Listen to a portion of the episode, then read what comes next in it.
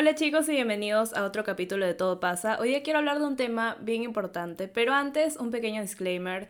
Yo no soy psicóloga, no soy experta en temas de salud mental, en realidad en ningún tema en general, pero bueno, quería mencionar eso antes de comenzar el capítulo porque creo que es importante dejar en claro eso y todo lo que voy a hablar es más que nada de mi experiencia, así que ahora sí empecemos con el capítulo. Hoy día quiero hablar de cómo sobrevivir un bajón emocional. Esto es algo por lo que yo paso bien seguido, ya no tanto como antes la verdad, pero es algo que sí me suele pasar y con todo lo que he aprendido en terapia ahora lo sé manejar muchísimo más. Entonces quería hacer un capítulo conversando de esto por si alguno de ustedes la está pasando mal. Quiero compartir todo lo que yo he aprendido en terapia a ver si algo les puede servir. Porque yo sé lo horrible que es pasar por un bajón emocional. A veces sientes que tu vida no tiene sentido, que todo está saliendo mal, que nunca vas a salir de la situación por la que estás pasando. Y honestamente creo que es una de las peores sensaciones. Y yo sé que hay personas que lo tienen peor, hay personas que no lo tienen tan mal. Y eso creo que es un tema ya aparte. Igual es válido sentirse mal. Así hay alguien que la esté pasando peor que tú es válido que tú también te sientas mal. Entonces, no sé por qué estoy diciendo eso, pero bueno, yo sé que pasar por un bajón emocional es algo bastante doloroso.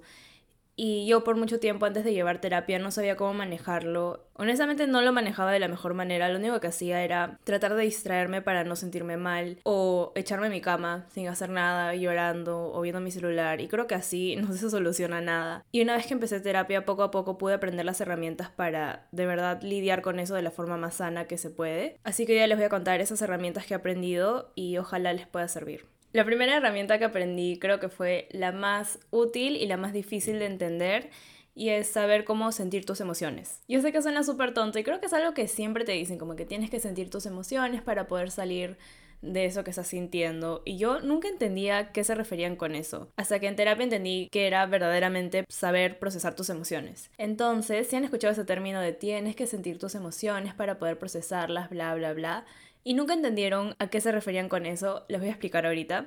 Que en realidad es bien simple, básicamente cada que tú sientes una emoción que es entre comillas negativa, porque para eso ninguna emoción es negativa o positiva, simplemente son emociones, hay algunas que se sienten bien y hay unas que se sienten un poco incómodas, pero ninguna está mal ni bien, solo son emociones. Entonces, cuando sintamos alguna emoción que nos incomoda y que no nos gusta, normalmente lo que queremos hacer es evitar sentirlo y nos distraemos estando en nuestros celulares, estando con personas, saliendo a fiestas. Tenemos miles de formas de distraernos y no nos sentamos a procesar esa emoción porque simplemente no nos gusta cómo se siente. Lo que hacemos cuando nos quedamos con esa emoción adentro y no aprendemos a sentirla es que se va a volver más intensa y va a regresar más seguido porque nuestro cuerpo no lo está procesando. Entonces lo que tenemos que hacer es sentarnos un rato con esa emoción, verdaderamente sentirla, cómo se siente en tu cuerpo, cómo se siente, no sé, de repente tu pecho se siente pesado, sientes un malestar en tu barriga, sientes que tu corazón está palpitando más rápido, todo eso tienes que aprender a sentirlo y no te digo que lo hagas como por una hora, puedes poner un temporizador de 5 minutos, sentarte y en esos minutos como escanear tu cuerpo mentalmente y no saben la gran diferencia que hace esto para aprender a estar con una emoción que normalmente tratamos de evitar. Yo toda la vida he tratado de evitar la tristeza porque es una emoción que a mí no me gusta para nada. Creo que a nadie le gusta sentirse triste, pero a mí en especial me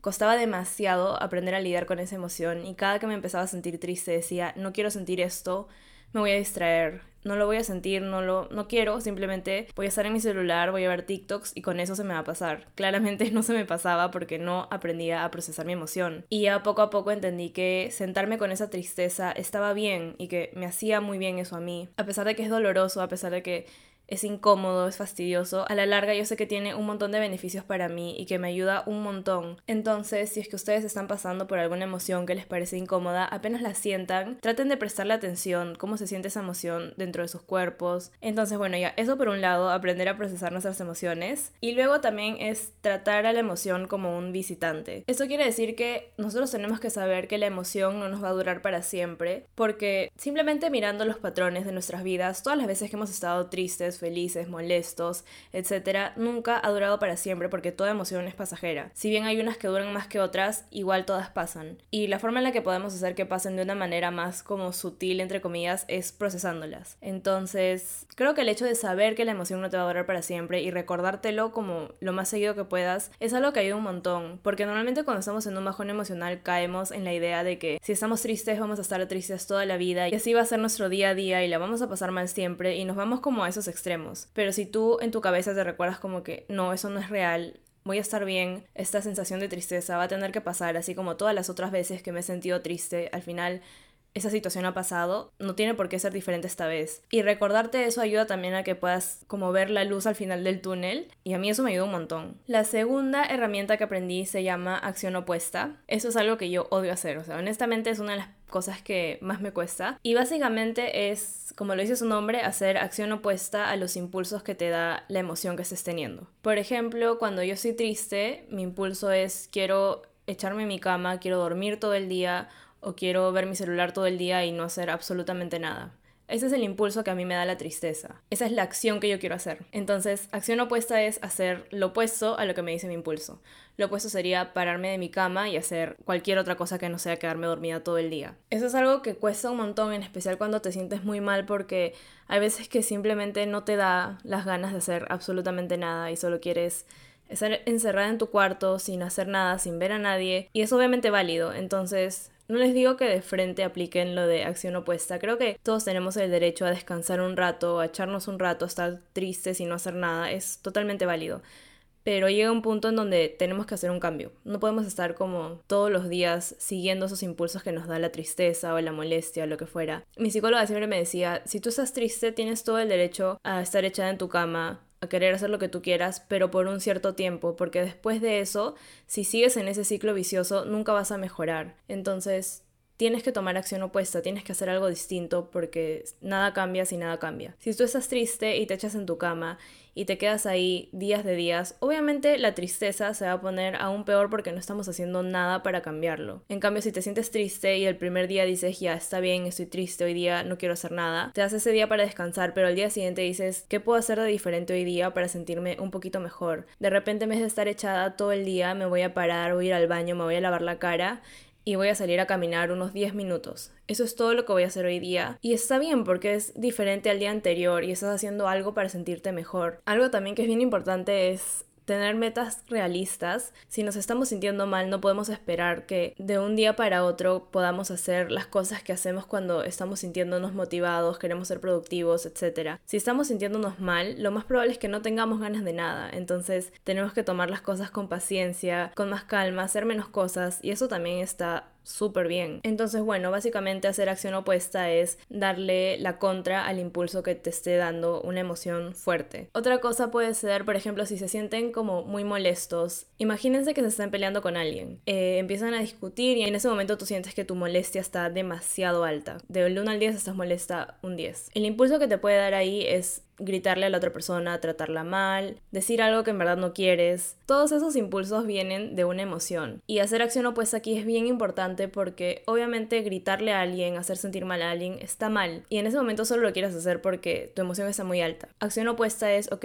no lo voy a gritar, no lo voy a tratar mal, voy a salirme de esta discusión y le voy a decir a la persona, estoy muy molesta, no quiero seguir conversando porque de repente digo algo que no quiero decir. Entonces hay que darnos un espacio, yo me voy a calmar por mi lado y de ahí retomamos la conversación. Esto obviamente es demasiado difícil y estoy segurísima que hay situaciones en las que no vamos a poder hacer eso, pero el hecho de que lo intentemos ya está súper bien, porque antes yo no tenía ese concepto de hacer acción opuesta. Yo cualquier cosa que tenía ganas de hacer lo hacía porque pensaba que tenía que vivir así. Si estaba molesta y estaba discutiendo, pues voy a gritar porque soy molesta. Pero tenemos que aprender a manejar nuestras emociones de una forma más sana. Y bueno, cuando estamos en un bajón emocional, creo que hacer acción opuesta es una de las cosas más difíciles porque todo dentro de nosotros nos está diciendo, no tengo ganas de hacer nada, déjame en paz, solamente quiero estar en mi cama sin ver a nadie, sin hablar con nadie, pero tenemos que tener en cuenta que la situación no va a cambiar si nosotros no intentamos hacer nada. Yo sé que es difícil, yo sé que es bien complicado, pero tenemos que pensar que es algo pequeño que pueda hacer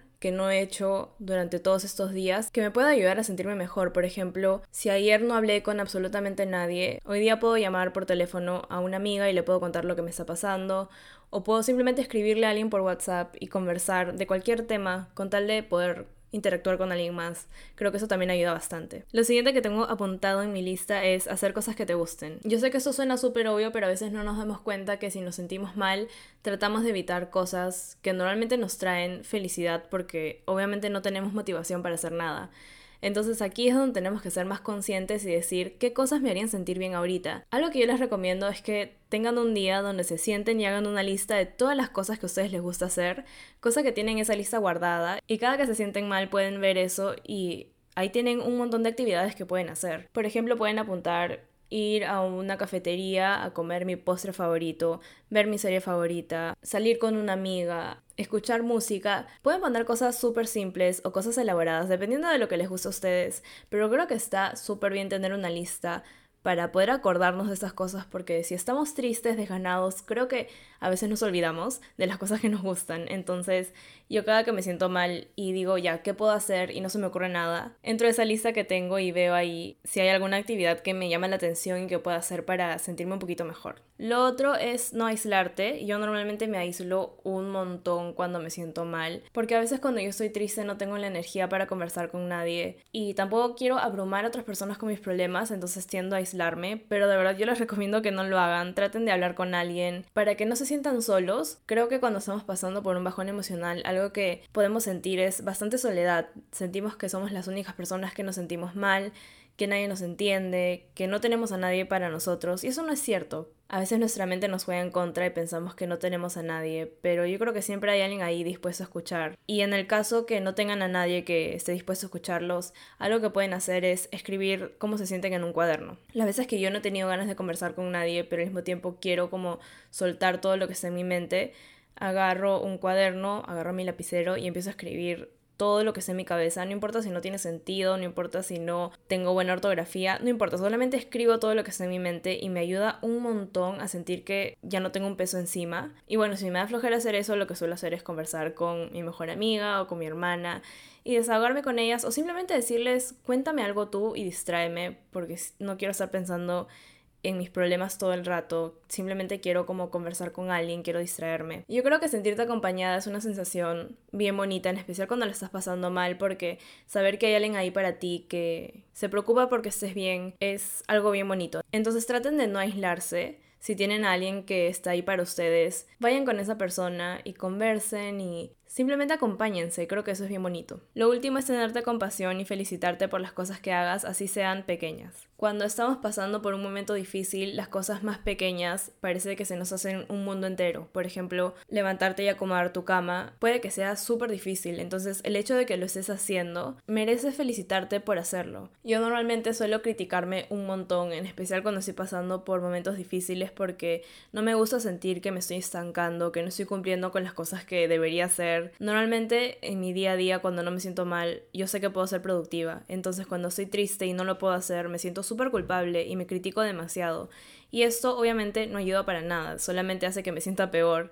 Así que si ustedes son como yo, algo muy importante es tenernos compasión, hablarnos con cariño, tenernos paciencia, felicitarnos por cada logro que tengamos esto no tiene ni idea de cuánto les va a cambiar la vida. Yo me acuerdo que tuve una sesión con mi psicóloga donde hablamos específicamente de tener autocompasión. Y yo no me había dado cuenta de lo feo que yo me hablaba a mí misma y de lo mucho que yo me juzgaba. Y me empezó a decir que tenía que ser más consciente de eso. Y cada que me empieza a hablar feo, cambiar esa conversación en mi mente y validar todo lo que estoy sintiendo. Hablarme como si estuviese hablando con mi niña interior, que es básicamente tu yo del pasado.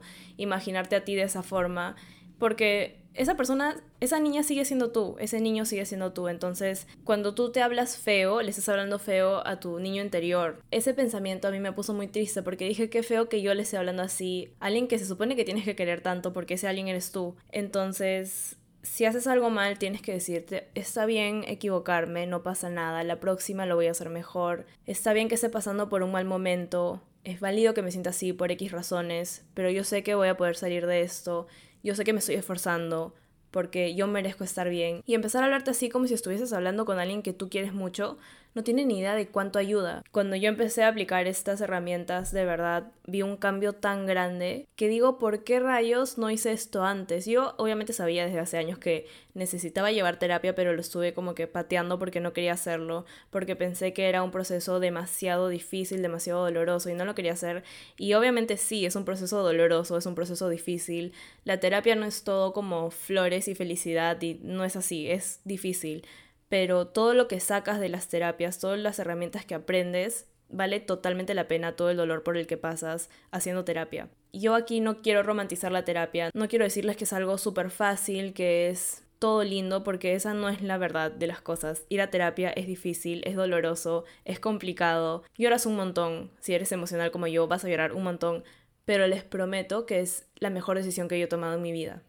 A pesar de que es súper doloroso, yo he aprendido muchísimo en cada una de las sesiones que he hecho y no me arrepiento para nada. Eh, y si hay algo que se van a llevar de este capítulo es que si tienen la oportunidad de ir a terapia, háganlo porque no tienen idea de cómo les va a cambiar la vida. Obviamente es difícil abrirse tanto con alguien que no conocen, es complicado sacar todas esas cosas que han tenido guardadas en su cerebro por tanto tiempo, pero les prometo que una vez que empiezan, ya no hay vuelta atrás, no se van a arrepentir, van a sentir el cambio, van a empezar a procesar sus emociones de una mejor manera, las relaciones que tienen van a mejorar. Es, no sé, yo siento que es como es lo mejor ir a terapia. Pero bueno, esas son las herramientas más importantes que a mí me ayudan a sobrevivir cuando tengo bajones emocionales. Obviamente hay un montón de herramientas más, pero no quería que el capítulo fuese como de tres horas. Así que si les gustaría una segunda parte me pueden decir, iba a decir en los comentarios, pero aquí no hay comentarios. Me lo pueden mandar por un mensaje en Instagram o en Twitter. Mi Instagram es cristina.at y mi Twitter es cristina-at. Así que sí, me pueden escribir por ahí si es que quieren escuchar más sobre esto o algún otro tema que les gustaría que hable.